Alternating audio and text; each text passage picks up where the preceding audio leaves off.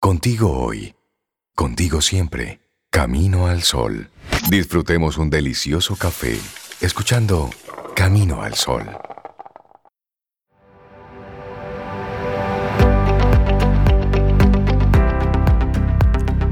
Las cosas más importantes de la vida son tu familia, amigos, salud, buen humor y una actitud positiva hacia la vida. Si tienes todo eso, lo tienes todo. Así estamos nosotros continuando con nuestro programa Camino al Sol. Es jueves y tenemos una conversación muy interesante ya planteada desde el inicio con tres mujeres que están muy ocupadas con ese tema del comportamiento social, el comportamiento familiar y con todo el interés y el amor del mundo, pues nos comparten sus pensamientos sobre la oportunidad que ha tenido la familia y que tiene la familia a propósito de esta crisis, de esta situación que hemos estado viviendo, que lo hemos ya conocido como el COVID-19 a propósito de la enfermedad que se genera. Y queremos darle la bienvenida y los buenos días a Yani Santaella, a Isabela Paz y a María Elena Azuad, colaboradoras de Camino al Sol. Cada una llega un día distinto al programa, pero siempre con esa buena intención de compartir esos temas con tanta, con tan buena intensidad y sobre todo profundidad. Buenos días, bienvenidas a Camino al Sol. ¿Cómo están? Buenos días, bienvenidas. Buenos días a todos. Yanis, María Elena, Isabela. Hola, buenos días, buenos días. Ese que saludo. La piña. Buenos días. Qué bueno tenerlas. Qué bueno tenerlas, sí, qué honor. Igual y tenerlas todas juntas para, para, conversar sobre este tema desde diferentes aristas, eh, pero el mismo día, para que los oyentes salgan todavía más fortalecidos hoy con estos temas, de la oportunidad que ha tenido la familia para unirse más en este confinamiento. La ha tenido y la tiene todavía. Así es. Y bueno, queremos iniciar nuestro conversatorio. Y este sería el cuarto de la semana, con colaboradores. Primero preguntándoles, de manera individual, a Yanis, a Isabela y a María Elena. ¿Cómo han vivido este confinamiento, este aislamiento en casa? ¿Cómo ha sido la experiencia? Así, de manera breve. A ver, Yanis. Aquí voy. Pues mira, para mí ha sido un milagro súper positivo porque definitivamente yo le he contado en mis redes, em, yo traje a mi mamá a mi casa porque para cuidarla, lo que le dijo, mami, ven a mi casa. Yo tengo años trabajando la sanación con mamá, años, y es algo de lo que trabajo también. Tengo talleres de mamá, de papá, y para mí ha sido bello ver cómo yo me reconcilié con mi mamá.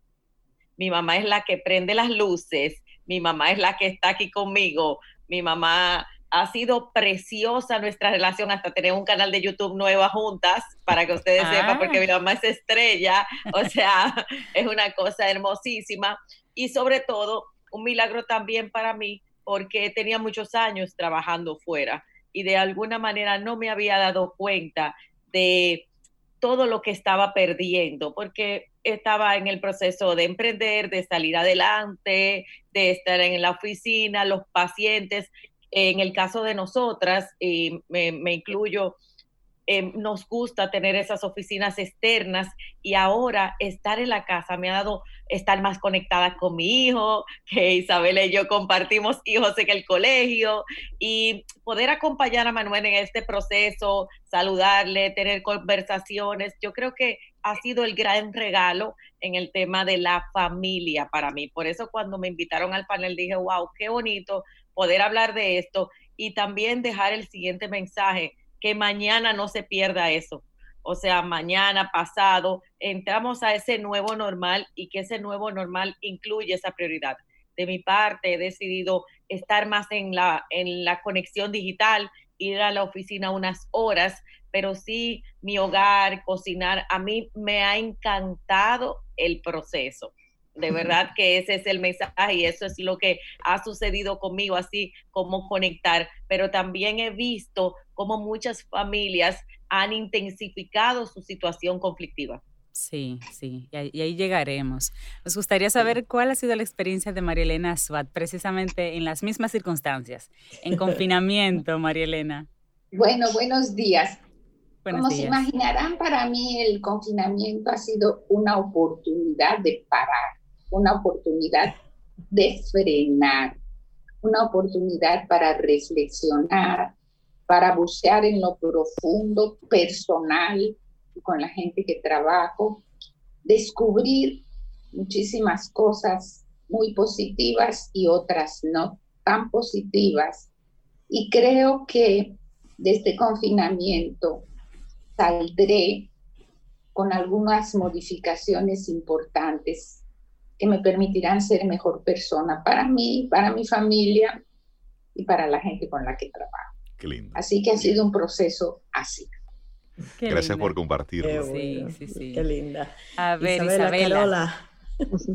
bueno, para mí ha sido eh, completamente de autoconocimiento a través de la relación tan cercana y al inicio muy tensa con los adolescentes que convivían en esta casa, convivían porque uno se fue.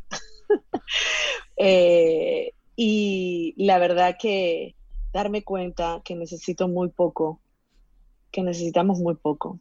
Es así. Yo, una de las cosas que más me impactaban era entrar a mi closet, a mi armario, y ver aretes, collares, zapatos, ropa, es decir, en dos meses he estado en short y t-shirt. No necesito nada. Solo, todo lo que necesito está aquí en este espacio, que es mi esposo, mis hijos, mis perros. La, y la verdad que ha sido un proceso de transformación, de sensibilización a los demás y de encuentro, como decía Yanis, o sea, de un encuentro que unos adolescentes que no, yo no veía, era como que vivían en Japón, con un horario invertido, a encontrar estos momentos naturales de poder conectar con ellos y también, al igual que Yanis, darme cuenta eh, de la inversión de prioridades que, he estado teniendo y que la verdad, eh, como lo digo mucho en el programa, lo importante son las personas, no las cosas, ni el reconocimiento, ni el poder, ni el dinero. Entonces, sí, eh, ojalá que esos, yo me imagino esos aprendizajes son comunes a todos y ojalá perduren luego de que nos estamos comenzando a incorporar, ¿no? Buenísima esa manera de, nosotros iniciar esta conversación, porque desde mi realidad, desde lo que yo estoy viviendo, pues puedo comenzar a ver un mundo distinto. Y creo que eso es lo que ha estado sucediendo. Decían los especialistas que una vez concluya esta primera etapa de, de la pandemia, de la enfermedad como tal, viene una segunda pandemia, que es una pandemia psicológica, es decir, las secuelas que pueda haber dejado desde el punto de vista psicológico, emocional, conductual, en mucha gente. Por ejemplo, ya comienzan, y lo veía temprano en la mañana, algunos síndromes de personas que ahora se resisten a salir de la casa. Es decir, estoy en un lugar seguro, tengo todo esto que ustedes muy bien han compartido, y ahora no quiero salir a la calle. ¿Cómo vivir desde la familia esta situación? ¿Cómo impacta la conducta de papá, mamá en los hijos, en los demás miembros de la familia, de la, en la manera en cómo estamos viviendo esta situación? Y esa pregunta la puede iniciar la respuesta Yani. Aquí voy. Yo soy del grupo que no quiere salir. Entonces. Bienvenida al club, Janice. ok, yo soy, como les dije, y de verdad que un gran reto para mí fue romper mi perfección, poder estar, ser. Entonces, esto me ha acomodado tanto que yo hice un ejercicio de salida el pasado lunes para empezar a ir a la oficina un tiempo. Señores, a mí me dio dolor de cabeza, eh, las mascarillas, es difícil el proceso, pero detrás de eso, cuando llegué a la casa, me senté con Manuel, le expliqué, porque hay, algo importante que es la comunicación. Se los expliqué también eh, a los colaboradores míos. Yo pienso que esto va a ser diferente. Ahora, em, ¿qué es la parte psicológica que es la que quiero abordar de esto? Y es la parte de los apegos, la parte de vamos a experimentar muchas veces o voy a querer salir corriendo, hacer de todo, de todo, de todo, de todo, porque posiblemente hay aprendizajes que estoy todavía evolucionando. ¿Y cómo llevar eso a tu ritmo? Yo pienso que cada persona, esto nos ha enfrentado a nosotros mismos, nos acuesta con nosotros, nos levanta con nosotros y cada proceso nos enseña. Ahora yo tengo que volver a conquistar una oficina. Cada cosa lo que tiene es un significado. La oficina lo que significa para mí ahora es, eh, ah, mira, el tiempo que yo no duré en mi casa. No, la oficina es mi lugar donde estoy en propósito. Yo creo que es por ahí y también algo importantísimo que nosotros necesitamos empezar a ver cómo me siento. Porque este nuevo normal, a veces me voy a sentir triste, a veces me voy a sentir enojado, pero no es externo, es interno. Estoy viendo también que mi relación no funciona. Estoy viendo que mi hijo, mi hija no funciona nuestra relación. Estoy viendo tantas cosas porque estos dos meses fueron el despertar de la conciencia de lo que nosotros no habíamos visto, desde conectar con el mundo, conectar con la naturaleza, conectar con todo. Y creo que necesitamos eso, hacerlo por pases, así mismo como lo está haciendo el gobierno en todos los países, nosotros también emocionalmente y con nuestros hijos y con nuestras parejas, este como una un nuevo cambio y el ser humano a los cambios se va adaptando. A algunos le cuesta más que otros y voy a dejar la palabra empatía. Empatía de que una persona se enoja, empatía de que otro se entristece, pero la emoción te pertenece y necesitamos cuidar a, nuestros, a nuestro alrededor de nuestras emociones negativas. Interesante, gracias por compartirlo. Porque eh, vamos impactando ahí. Claro. María Elena Suárez, ¿qué opinión te merece esto? Fíjate, la primera cosa que se me ocurre decir es, qué bueno que estamos tres panelistas, convivencias, aunque con una base común diferentes, con situaciones vividas en este confinamiento diferentes y con alternativas de caminos a seguir diferentes. Creo que eso es lo que le da sentido al programa de Camino al Sol. Presenta un abanico de posibilidades, nadie tiene la verdad y cada persona que lo escucha toma la que es más congruente con sí misma. Totalmente. Y en ese sentido, yo quería añadir que no solo tiene que ver con la familia actual con la que hemos estado en este confinamiento, sino con lo que en algún programa hablamos de las memorias celulares que se arraigan en cada ser humano de situaciones vividas en el pasado. Es decir, así como el confinamiento puede poner en la superficie miedos que no tienen que ver con el confinamiento, sino con miedos personales míos que yo traigo, y que tengo que aceptar. También el confinamiento nos da recursos. ¿Cómo vivían las familias todas las pandemias, los terremotos, las desgracias? Y en la medida que estemos en conexión con nosotros mismos, estos recursos que están dentro empiezan a salir y empezamos a dar respuestas creativas. Pero si no permitimos salir las emociones personales de las que hablaba Yanis, entonces los recursos con los que contamos se quedan en el freezer, se quedan igualmente congelados.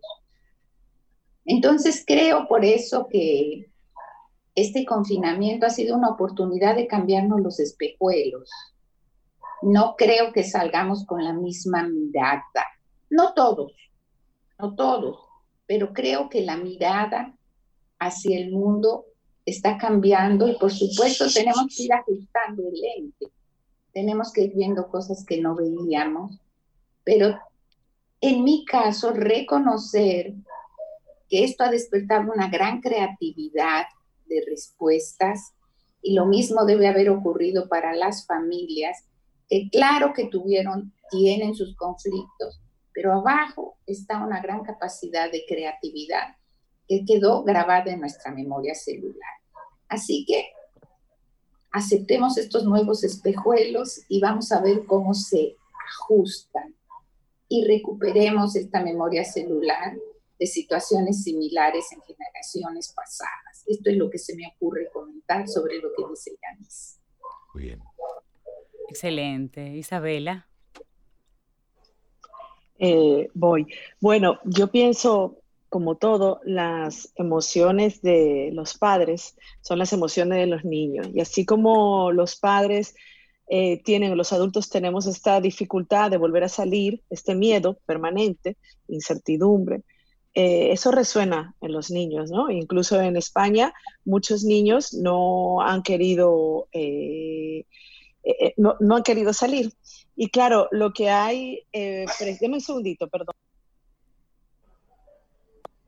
Es que tengo unos perritos que están ladrando. Eh, lo, que hay, lo que hay detrás, yo creo que, una de las cosas que yo pienso que tenemos que manejar es mantenernos como nos sugirieron en la, durante la cuarentena, ¿no? Como hacernos, no hacernos preguntas que no tienen respuesta, eh, todavía hay muchas cosas de cara a lo infantil que no se sabe cómo va a funcionar. Por ejemplo, de cara a los niños, que lo hablábamos el otro día en el programa con ustedes, pues que eh, las, las, plataformas virtuales para los más pequeños no funcionan.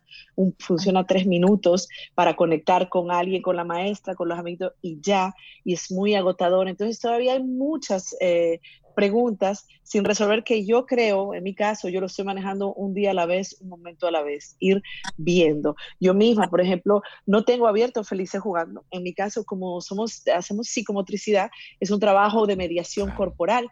Eh, o sea, de hecho, es como la psique se manifiesta a través del cuerpo. Entonces los niños tienen que ir a jugar, presenciar. La calidad de relación no es la misma en lo virtual que en lo, en lo presencial.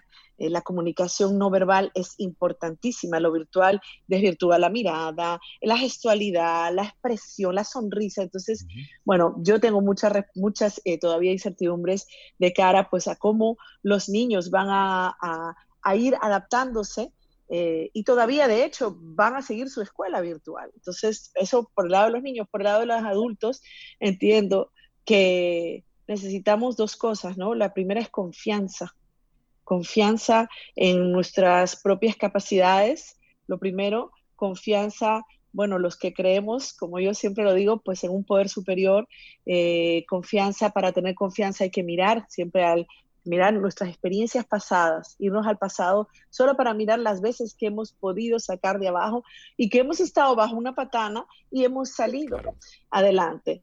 Entonces, eh, es el momento, pues también para las personas que realmente ha sido un estrago, porque como decíamos, muchos se ha sido una oportunidad enorme de crecimiento y para otros probablemente se han quedado en una angustia eh, que les bloquea el poder salir, pues bueno, hacer acompañamientos eh, con una persona, con especialistas que puedan ayudar. Creo que, como lo he repetido siempre, en este confinamiento, la lucha está aquí esa es la primera batalla, la batalla está en la mente. Entonces, todo lo que está, todos los pensamientos que tenemos, eh, que sí, como decía ahorita María, eh, hay una memoria traumática, hay una memoria eh, del pasado que no, que, que, incluso la mente lo que quiere es pues garantizar nuestra supervivencia.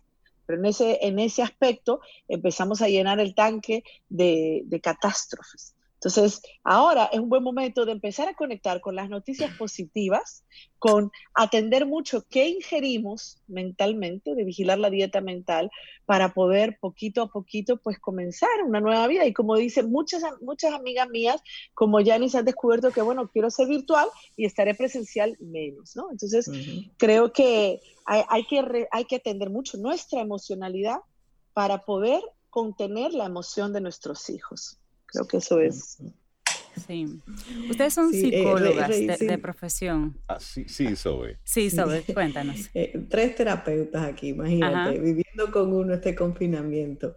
Eh, hemos escuchado muchos cuentos de, de familias que no soportan estar juntas y que en estos momentos le ha tocado mínimo dos meses convivir 24/7 en un mismo espacio. Algunas se pelean de modo constante, hay esa tensión que algunos de ustedes ya han mencionado. y todos estamos encerrados en ese mismo lugar, con ese tipo de relación. ¿Cómo se pudiera generar esto? ¿Cuáles serían esas razones de que eso pase? Y bueno, ¿cuál sería la perspectiva de que podamos salir de alguna manera?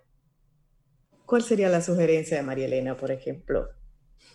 Bueno, obviamente las familias que hemos tenido que estar 24/7, teníamos una forma de vida en la cual podíamos escapar de situaciones conflictivas, diciendo, tengo que hacer esto, voy al trabajo, voy a salir, voy, y de esta manera poder escapar del conflicto familiar. Pero eran escapes, no eran soluciones a la situación. Me iba y, bueno, medio me embullaba y se medio me olvidaba y cuando regresaba, el conflicto continuaba, pero yo estaba menos tenso, ¿verdad? Entonces, a mí lo que me parece es que lo que ha exacerbado 24/7 es que el conflicto no lo puedo dejar de ver, está ahí presente y tengo que enfrentarlo. Esto puede significar dos oportunidades. O si estamos hablando de una relación de pareja, por ejemplo, o la pareja se rompe porque se dan cuenta que no pueden más estar juntos, o es la oportunidad para revisar qué es lo que los une, cuál es la conflictiva y cuál es la cuestión que los hace ser o sentirse tan diferentes.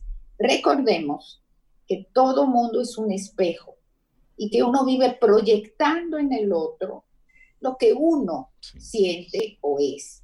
Y muchas veces en la conflictiva a nivel familiar, lo que uno hace es culpar al otro del propio sentimiento del cual yo no me doy cuenta. Así que ha sido duro, pero es una invitación a trabajar con los conflictos que ya existen dentro de la familia. Excelente. Bueno, Isabela, cuente usted, a ver. bueno, eh, mira, una, yo voy a hacer una confesión. Al inicio, yo lo creo que lo compartí ya con ustedes. Al inicio, yo tuve muchos conflictos, eh, sobre todo con mis adolescentes, porque, bueno, 24, 21, 18, 17, 16 porque yo estaba muy enfocada en ellos, o sea, mi forma de manejar el conflicto fue, o, la amenaza, acuérdense que al vivir la amenaza, pues se libera el cortisol, la hormona del estrés, entonces nos volvemos eh, irritables, impacientes, intolerantes y todos nuestros defectos de carácter brotaron de pronto. Eh, y hay personas que manejan esto de diferente forma, ¿no? Pero al inicio del confinamiento, en mi caso, pues yo era enfocada en ellos, ¿no? En, que si hacen esto, si hacen lo otro, Y mientras más enfocada o queriendo controlarlos, pues peor era la relación. Entonces yo creo que algo muy importante es aprender qué puedo controlar y que no puedo controlar. Definitivamente la crianza y la educación están muy mezclada con el control y con la autoridad. Nos cuesta ver al otro como una persona separada, como que alguien que está bien ser como es, eh, que tiene sus propios deseos, sus propios intereses. Nos cuesta, yo no sé, creo que una de las grandes eh, cosas que se ha puesto en evidente es la aceptación del otro. Y como decía María Elena, la aceptación del otro está muy ligada a mi propia aceptación, porque como las relaciones son espejo y son una proyección, definitivamente, si yo te juzgo, si yo no te aguanto, eh, hay algo de mí que está resonando de eso. Y también hay un autorrechazo a mi persona. Entonces, eh, los grandes conflictos también vienen por nuestro gran egoísmo somos unos egoístas. Y eso también ha quedado en evidencia y gracias a Dios, la adversidad, el dolor nos transforma. Y yo creo que ese es el propósito del dolor, nos transforma de una manera que este egoísmo pues ya nos ha nos ha ido un poquito bajando.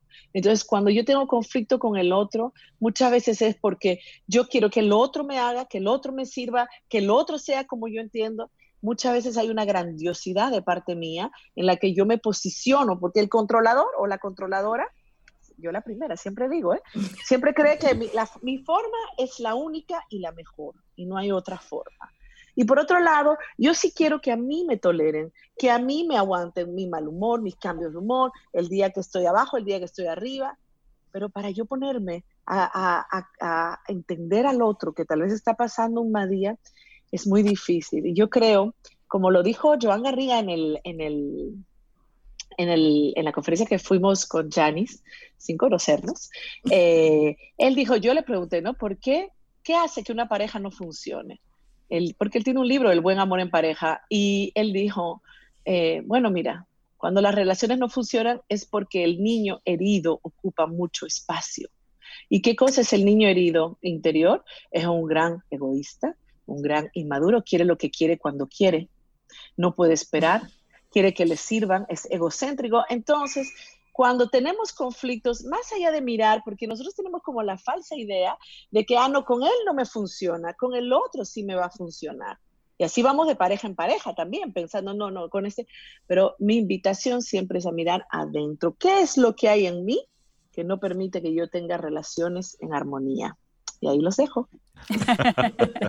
Buenísimo, Isabela. Bueno, Yanis, nos falta el comentario de Yanis.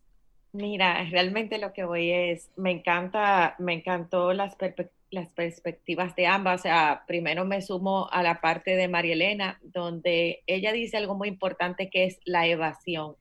El ser humano nos la hemos pasado evadiendo. Y eso para mí, eh, evadiendo socialmente, cuando nos quitaron las relaciones, nos enfrentaron con nosotros mismos el conflicto nos pertenece, lo que te duele, lo que te pertenece, lo que sientes y el ser responsables de nosotros mismos, como conecto aquí con Isabela, de nuestras propias dolencias, de ese niño herido. Con ese niño herido hacemos parejas, eh, tenemos todas nuestras relaciones y ese conflicto también es una mirada de regalo, porque es ver lo que no funciona. Al igual que Isabela, yo cuando llegué las tres primeras semanas, Manuel hizo crisis porque para un adolescente fue muy difícil y una noche yo no dormí porque yo me sentía, o sea, ¿cómo voy a resolver esto? Pero también es dejarle una parte al otro. En mi caso, muchas veces queremos en el control, en resolver, en apoyar. No, el conflicto tiene una dinámica. Creo que en muchas parejas que se han evidenciado esos conflictos es el momento de decir que no funciona. Nos cuesta ver el problema. Ahí caemos desde elevación que comentaba María Elena hasta una serie de comportamientos patológicos. Empezamos las adicciones, las compras, esto, la televisión. O sea, hay muchísimas formas de vivir en este placer versus encontrar este dolor que es sanador. Y cualquier conflicto que tú encontraste, no yo no solo encontré conflictos familiares, yo encontré muchísimos conflictos laborales que yo misma había pospuesto, porque tenemos un sentimiento de apego a las cosas, de apego a las personas. Perdón, añadir a esto es que viendo cómo funciona una familia, la familia por lo general tiende a mantener la homeostasis, un equilibrio pero cuando se presenta cualquier cosa en la vida, que puede ser un nacimiento, un matrimonio, la ida de un hijo, estudiar, etcétera, la familia rompe la homeostasis y busca qué hacer para recomponerse. Imagínense ustedes esto en esta crisis de confinamiento, que además de todo lo que puede ocurrir de que alguien se enferma, que alguien la está pasando mal, que no pueden salir, aparece toda esta situación de rompimiento de la homeostasis y la familia tiene que ver de qué manera busca nuevamente el equilibrio. Y esto afecta a papá, mamá, a los niños, a las niñas, a los adolescentes, porque todos son parte del sistema familiar. Así que un evento que aparentemente es la ida de un hijo a estudiar, afecta a papá, mamá y a todos los hermanos. Así que ha sido un gran reto. Ha sido un gran reto y bueno, tenemos una conversación con Santa Santaella, Isabela Paz y María Elena Suad. Hoy el tema que estamos compartiendo es el COVID, a propósito del COVID-19, un momento de oportunidad para que la familia se una más. Nosotros hacemos ahora una pausa. Bienvenidos. Escuchas Camino al Sol.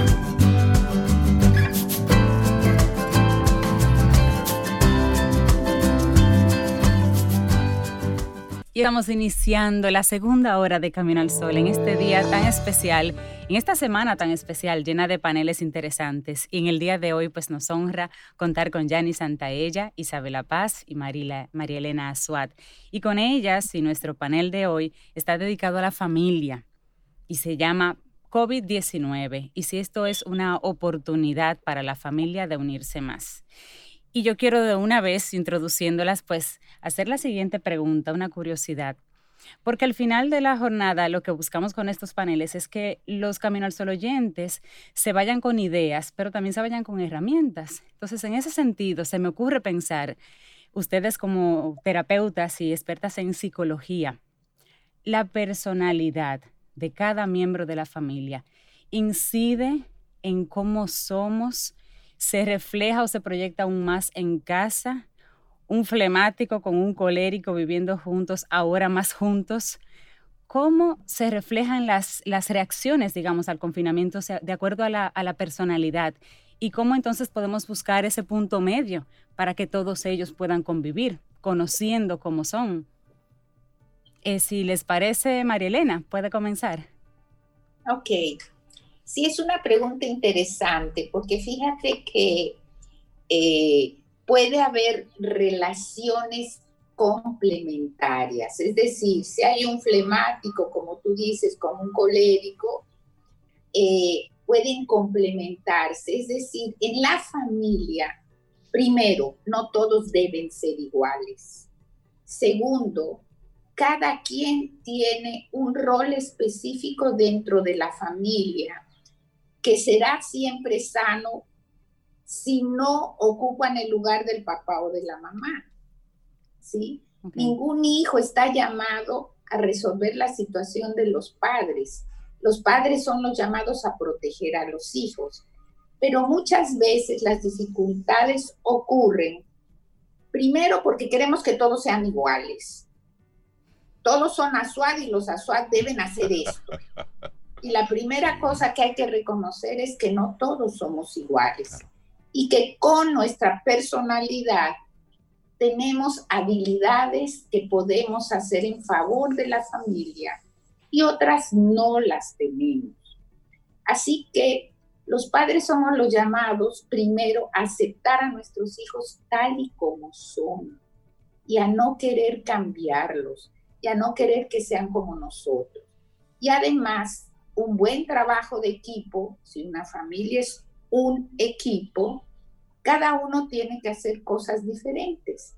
Entonces, cada quien se le asigna una tarea diferente que va de la mano de su personalidad. Porque si no hacemos esto, la familia empieza a estresarse, a tensionarse y a romper estructuras que son importantes mantener. Entonces, aceptar que cada quien somos como somos y que cada quien podemos con nuestras habilidades dar algo diferente a la familia. Excelente. Muy bien. Janice, por favor. Mira, eh, la verdad es que, así como decía Elena, venimos a cada uno a ser diferente. Yo lo veo desde la perspectiva en general del yo. Como decía ahorita, cuando se presenta un conflicto, la familia va a solucionar eso y cada ente va creciendo. Imagínate que la familia es nuestro, es nuestra primera lugar donde sociabilizamos, pero a medida que vamos creciendo, esa dinámica va cambiando. Si yo no logro cambiar, entonces va a de mí a que yo empiece a aprender, a aprender a compartir y luego me lo da la escuela, me lo da la sociedad pero esa familia, esos primeros aprendizajes están ahí. Por eso en este momento nos estamos encontrando con los miedos, nos estamos encontrando con nuestras emociones, nos estamos encontrando con lo que nos pertenece, esa personalidad, ese yo soy, cuando logro diferenciarme y me conecto con algo hermoso que decía Isabela de la aceptación, en el conflicto y en esta situación que está sucediendo, voy a diferenciarme. Por ejemplo, en mi caso, que tengo un adolescente y para darle herramientas, necesitamos aprenderme a conocer yo y a conocer al otro, a respetarnos, a aceptarnos, como decía Isabela, en el caso es, poder comprendernos, Yo pienso que hay una parte humana positiva que se da en la familia que luego podemos extrapolar a los otros lugares. Y esa misma dinámica me va a dar paz, porque cuando la familia está en guerra, cuando la pareja está en guerra, nuestra vida está en guerra. Y entender esa prioridad nos va a nosotros decir, ok, esto es lo que tengo que atender. Esa situación que se está dando y como tú dices, ese choque de personalidad, yo lo veo muy conectado con lo que hablaba Isabel y con, el niño herido, con nuestras heridas, también con lo que decía María Elena de las memorias celulares. Tú eres un yo y hay un tú. Entonces, el tema fundamental que tenemos aquí, voy a conocerte, quiero estar contigo. Como la familia estamos ahí, tú no tienes muchas elecciones, por eso es lo bello. No es elegir, es amar. Y yo pienso que el amor está naciendo la verdadera, no una palabra, sino ese sentimiento. Y eso es lo que necesitamos en este momento como familia, entender, ok, y decir, yo te amo por encima de todo con las parejas, que estoy viendo muchas parejas con disfuncionalidades. Imagínense, yo tengo un reto de, de dependencias emocionales, porque lo que he encontrado em, en este momento, empecé con, en el confinamiento con la palabra éxito, con vamos a salir adelante, y después vi cómo se destapó, dije, no, vamos a trabajar mis niveles de apego, pero es trabajar el yo. Em, para mí es por ahí. Cuando tú te trabajas tú, todo a tu alrededor empieza a cambiar, pero muchas veces estamos a, yo voy a llevar a mi hijo al terapeuta. Hay, personas que se pasan todo el tiempo que van a llevar a su pareja al terapeuta, que van a llevar al otro. Eh, y quien tiene que ir al terapeuta es precisamente ellos. Y ahí, antes de la respuesta de Isabela, pues creo, Yanis, que has puesto también un tema ahí.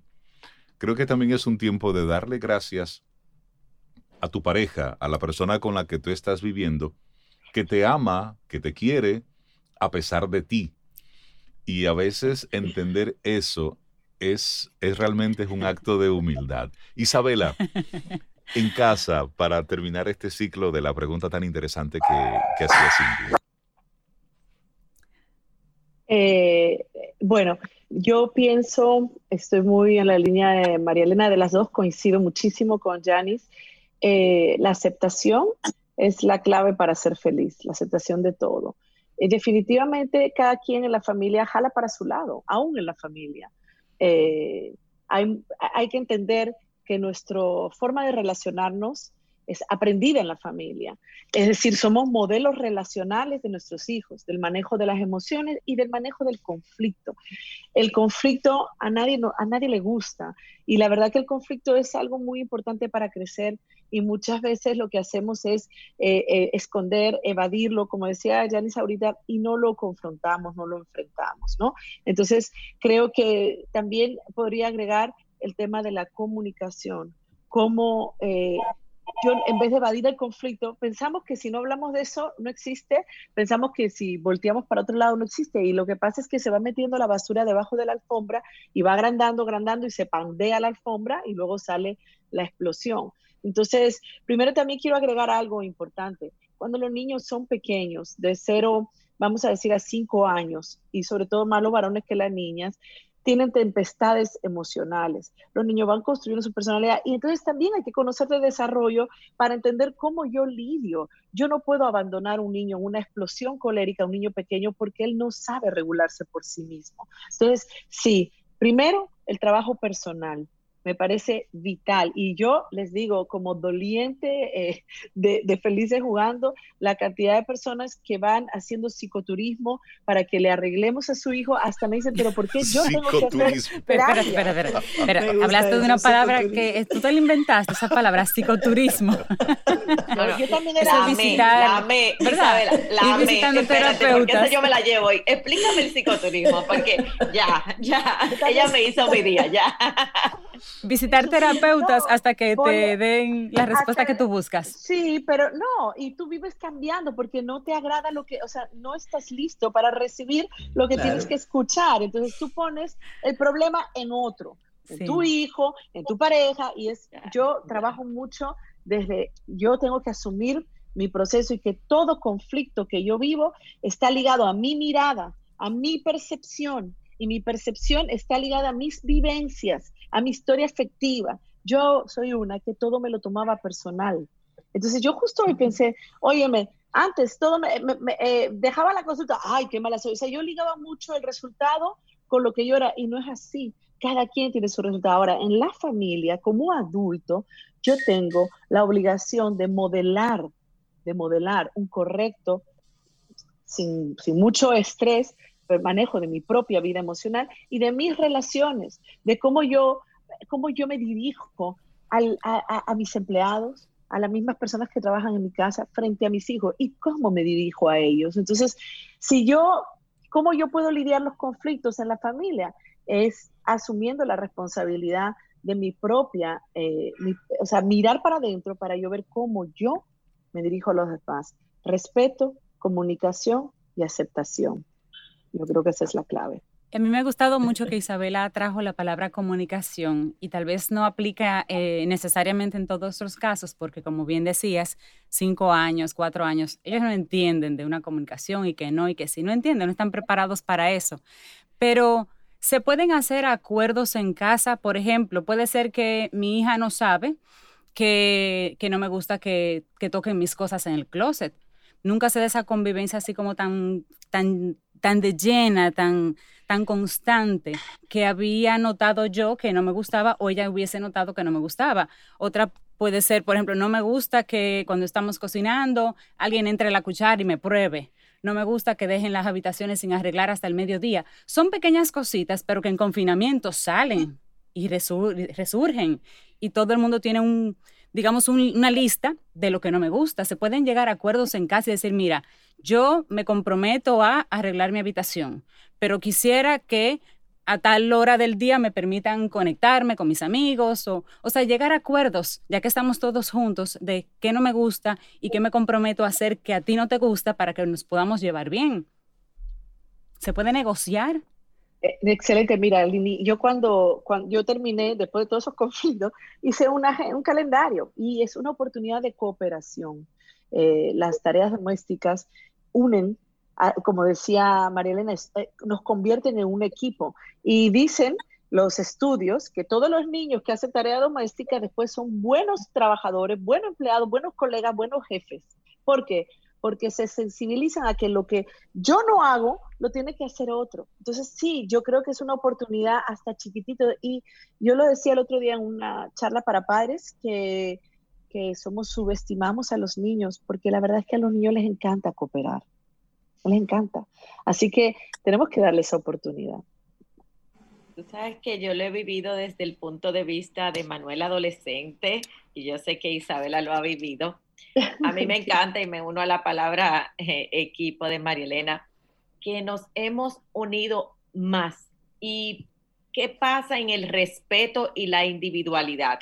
entender que ellos también están viviendo ese espacio de, hay un momento de este COVID, el primer mes, no es que si me gusta, que no me gusta, es teníamos que estar encerrados. Entonces, muchas veces la pregunta es, ¿cuándo se termina esto? Un día, eh, después de un mes y algo, él me dijo, ya sé lo que me toca, se llama paciencia. Señores, yo me quedé, wow, qué maestro. Señores, nuestros hijos, y tal como Isabela lo dice, son maestros. A veces nos enseñan a nosotros tanto. Sí, nos enseñan, los niños siempre nos enseñan. Que de así como de esta crisis, wow. Y detrás de esto, sí, y es respetar también los espacios y en ese aprendizaje que se da, yo les puedo decir que Manuel montó para el colegio un set mejor que yo pero mejor, mejor, mejor que yo, Reinaldo, con unos estándares, o sea, le tiraron una, le tiraron una foto en el colegio, porque lo que nosotros le decimos, ¿qué les quiero dejar esto en la familia? Que lo que tú haces, ellos lo van a mejorar. Si nos quedamos en el conflicto, si nos quedamos en la mala comunicación. Por eso como padres tenemos una responsabilidad muy grande de ser los líderes en la familia, pero también permitirle esos espacios. Y a mí me ha encantado esta, esa dinámica y también permitirle crecer. Hay un tema en las dependencias y pasa mucho con los padres que no le estamos permitiendo crecer. Y Cintia decía, bueno, yo hago esto, yo hago lo otro. Yo siento que Manuel se ha empoderado más de sus responsabilidades, de lo que le toca hacer y hemos tenido conversaciones, ya estamos en una, ayer yo hacía un live, en una negociación de cómo vamos a compartir el estudio y sacamos una ficha. Mira, tú lo tienes de tal día a tal día, yo lo tengo, señores, bellísimo, pero el que sacó la ficha, ¿ustedes saben quién fue? Él. O sea, él llegó con la ficha a la mesa. Mira, mami, mira, ¿cómo es que lo vamos a compartir? lo vamos a anotar aquí. Isabel, a mí pasó diferente, él sacó la ficha. Y de verdad que eh, quiero terminar con la palabra negociación. El ser humano que no negocia no puede estar en sociabilización. Y eso es un tema de humildad, de bajar nuestro ego y entender que otros pueden tener la razón y entender que a mí me importa más la relación que la razón. Excelente, excelente. Yo sí quería añadir, fíjense, las herramientas que podemos dejar para los Camino al Sol oyentes son herramientas que el primer paso es ver qué siento cuando tengo que hacer algo con lo que no estoy de acuerdo. Porque este es el problema de las recetas. A mí me dicen, usted tiene, por ejemplo, que estoy totalmente de acuerdo con las colegas, usted es el modelo de sus hijos. Pero en lugar de usted hacer A, va a hacer B. Yo digo, pero yo no estoy de acuerdo con B porque me lo dice el experto, lo voy a hacer y lo hago. Y nuestros hijos reciben dos mensajes, uno el verbal y el otro que es el verdadero. Y entonces en lugar de ayudar, confundo. Por eso decía Yanis que hay que estar en contacto con uno mismo. Y por eso yo no recomiendo que nadie haga cosas en contra de lo que siente, porque si lo hace, no ayuda confunde. Entonces, todas las herramientas que pudimos haber compartido, Isabela, Yanis y yo el día de hoy, pasémosla por el sedazo de lo que siento con ese ramo. Si no lo siento, no lo hago y busco otras alternativas, que las hay. Así que preparen el sedazo y pasen estas herramientas que hemos hablado el día de hoy. Bueno, el, tiempo va, avanzando de una forma rápida, se quedan muchos temas. Y me gustaría que pudiese a lo mejor servir como la última pregunta para que todos luego la, la podamos socializar. Estamos ahora mismo en la etapa del aislamiento donde poco a poco vamos a ir retomando un poquitito la dinámica que teníamos hace dos meses. Es decir, un día a mediados de marzo nos dijeron todos en casa. Y durante dos meses estuvimos desarrollando y viviendo todo esto que hemos estado compartiendo, experimentando. Y ha habido un aprendizaje, ha habido un golpe de realidad para muchos, ha habido un, un, un, balde de agua fría para otros. Es decir, ha sido un momento muy interesante. A cada uno de nosotros nos toca qué vamos a aprender de esta experiencia. Pero entonces estamos ante una incertidumbre en todos los aspectos.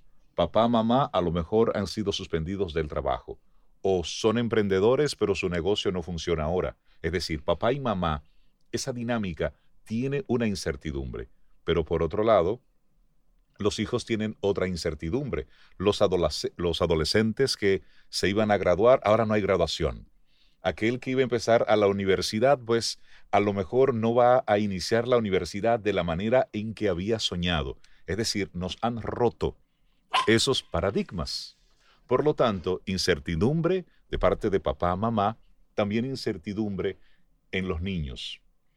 ¿Cómo desde la familia pudiéramos nosotros compartir, no como una receta, sino como una invitación al padre, a la madre que está escuchando esto, dentro de esas incertidumbres, poder encontrar esa armonía y que lejos de que sea un elemento de distancia, sea un elemento de, de más unión en la familia? Yo pienso que lo primero que hay que tener claro es que los hijos deben saber que estamos en la incertidumbre y que la construcción va a ser día a día y en la medida que las cosas vayan desarrollándose. No es un momento de pensar a futuro, es un momento de construir desde la incertidumbre cómo vamos a continuar viviendo. Pero ellos tienen que saber que estamos en incertidumbre y ellos tienen que tener la capacidad, ayudados por ustedes, de aceptar que es así y que cuando hay una destrucción tan grande como la que ha traído el COVID-19, hay que empezar a construir bloque por bloque. No podemos pensar en la construcción final, sino hay que ir paso a paso. Buenísima respuesta. Muchísimas gracias.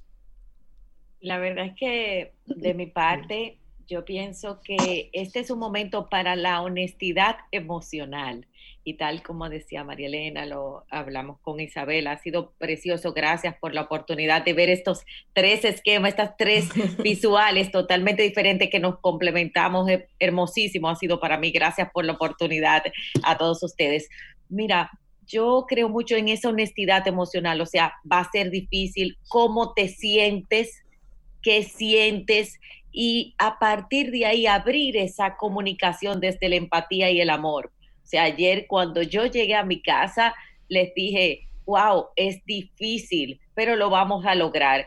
Y yo pienso que ese proceso de comunicación, de liderazgo de nosotros como padres hacia la familia, de liderazgo en nuestras empresas, de también esa esperanza, pero vamos a experimentar ese cambio. Entonces, en, esa, en ese proceso para mí es por ahí y entender algo si nosotros enviamos un mensaje positivo y como decía María Elena ahorita, por la boca, pero estamos enojados, estamos, es mejor decir, mira, como yo llegué a mi casa, yo ayer dije, mira, fue difícil para mí, hice el baño, todo lo que hay que hacer, obviamente. Y después le, Manuel me dice, ¿cómo te fue? Digo yo, fue difícil para mí, Manuel, muy difícil. Y me dice, lo vi.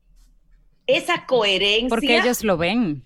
Ellos, lo ven, Esa, esa coherencia lo vi, Manuel, pero lo vamos a lograr. Tú sabes que yo lo voy a lograr. Entonces te estoy enviando ese, ese proceso de que vamos en el cambio y decirle al otro cómo tú te sientes con eso. Y yo hoy no solo a la familia dejo el mensaje, a nuestros colaboradores dejo el mensaje, a nuestros amigos, cómo te sientes, qué sientes. Y nosotros mismos también permitirnos el proceso del cambio. No es un super, ya el ser humano se dio cuenta que no es un superhéroe, que somos vulnerables y un nuevo proceso de la adaptación nos va a dar, yo pienso que todavía más herramientas. Así que ahora viene una nueva curva a la cual lo, verlo de forma positiva de herramientas y oportunidades porque sí podemos hacerlo. Buenísimo. La coherencia. Isabela Paz. Sí, bien, eh, y estás hablando de, estamos hablando de duelo, de pérdidas, ¿no? De pérdidas de un viejo modo de vivir, la verdad que es terrible. Eh, mi hijo tenía un examen, mi hijo es de los que se gradúa y no se va a graduar. Bueno, le vino bien porque él pasa el baccalaureat, que es un examen francés, y ahora ya como no lo van a hacer, pues ah, es como un promedio de las notas y eso le ha venido bien. Pero eh, hay muchas pérdidas, muchas pérdidas. Eh, y la verdad que yo voy en la línea también de lo que, complementando lo que decía Yanis, que eh, con, mostrando nuestras emociones, hablando de ellas, es como más podemos lograr la conexión.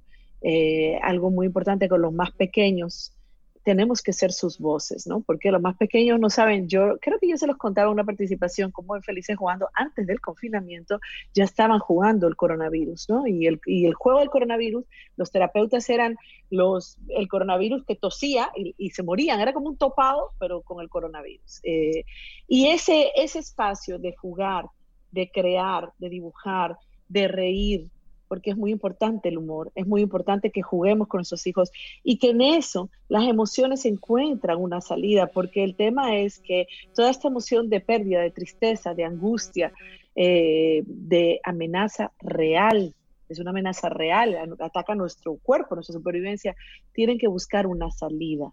Entonces, cuando nosotros estamos en modo escuchar, en modo eh, apoyar, decirle lo que está pasando porque ellos no saben. Entonces, pues nosotros vamos a poder ayudar que toda, toda la familia entera, la, incertidumbre se vaya canalizando. Aquí es cómo puedo eh, encontrar una salida adecuada a estas emociones porque no puedo hacer nada con las emociones. O sea, no, no, no, ah, ya, voy a estar bien y voy a, o sea, es un proceso, no es que no, pero es un proceso y en el proceso hay que buscar una salida correcta o ideal, ¿no? Cuando digo correcta es que pues no arremeter con el otro, eso no es una salida, sino el poder, vamos a ver cómo me expresas tus emociones. Y en el caso de los más pequeños es el juego. Y en el caso de los adultos también, mucho humor, yo creo que si algo nos podemos llevar es que hay que reírnos y hay que tener periodos y momentos de conexión y de jugar, guerra de amada, combate, lo que sea, ¿no? Para poder liberar esas tensiones, porque estamos hablando de cómo liberar las tensiones. Así es. Coherencia, conocernos, hacer unas preguntas, la empatía, eh, y trabajar aceptar, aceptar la vulnerabilidad. Y aceptarlo. Y no tener miedo al decirlo. Creo que ha sido muy rica esta conversación que hemos tenido con Santa Santaella, con Isabela Paz y con María Elena Azuad, colaboradoras de nuestro programa Camino al Sol. Y para nosotros es un privilegio como programa poder tener profesionales como ustedes, siempre dispuestas a aportar, a compartir conocimientos que son de tanto valor, de tanto valía para toda nuestra audiencia. Muchísimas gracias y les deseamos que la sigan pasando bien. Y por supuesto, gracias, seguiremos esta conversación en los próximos programas. Gracias. Y, Rey y Cintia, agradecerles también que han puesto eh, temas personales así a compartirlo con nosotros y nuestros caminos oyentes. Muchísimas gracias por la confianza. Eso queda entre nosotros. Nosotros. Sí, entre todos nosotros los caminos 15, como una amiga mía. Un grupito, un grupito. un abrazo, gracias. Gracias. Y despedimos como siempre con música.